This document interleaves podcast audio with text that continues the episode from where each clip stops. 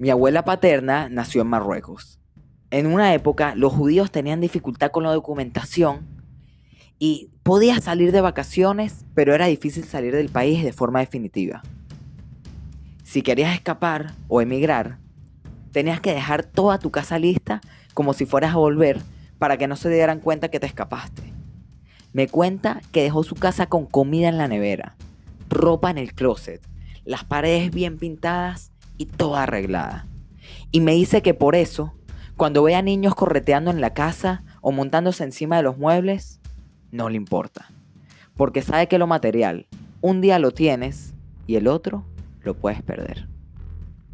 Y esto me dejó pensando. A veces le damos demasiada importancia a lo material, poniéndolo incluso por encima de las personas. Pero dime, sí, tú que me estás escuchando, dime, ¿de verdad lo material te trae felicidad? Tal vez te alegras los primeros minutos que compras algo, pero luego sientes el mismo vacío y quieres comprar más y más para volver a llenarlo. Pero ¿por qué crees que nunca se llena ese vacío?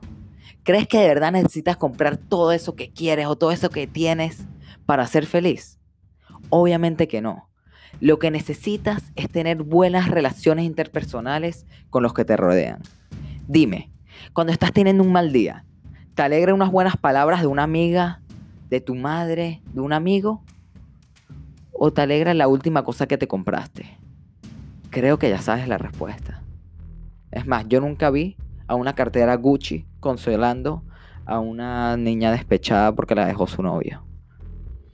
Entonces nuestro foco tiene que cambiar. No trabajes tanto para tener más cosas materiales. Trabaja. Puedes trabajar duro, pero trabaja para tener más tiempo con tus seres queridos.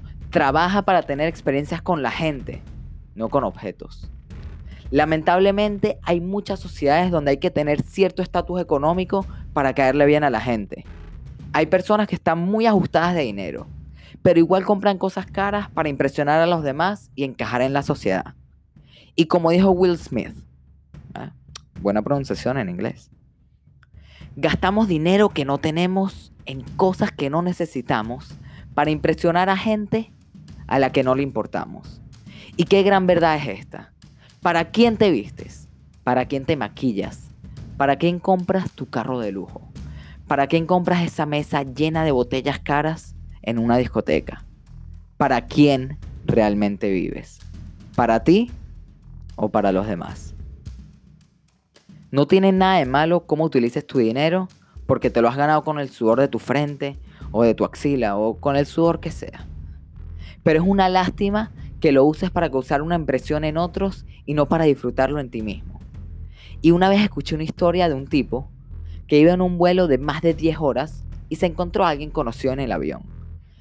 Como él iba en business, en primera clase, le dice al otro, wow, vas en clase turista, en económica. Son tantas horas. Qué incómodo, ¿no? A lo que éste le respondió algo que me encantó. Prefiero estar apretado 12 horas y no 12 meses. ¿Y qué valor tuvo este señor? No se dio a la presión de este tipo o a la de la sociedad en general. Y a su vez dio una gran lección. ¿Por qué? Porque dio a entender que él trabaja para él mismo y no para impresionar a los demás. Y me despido con una tarea que yo también debo hacer. Enumera todas las cosas que haces en el día a día, incluyendo el fin de semana las historias que montas en Instagram, Facebook, WhatsApp incluso.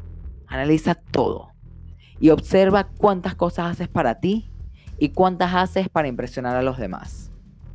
Creo que tanto tú como yo nos sorprenderemos.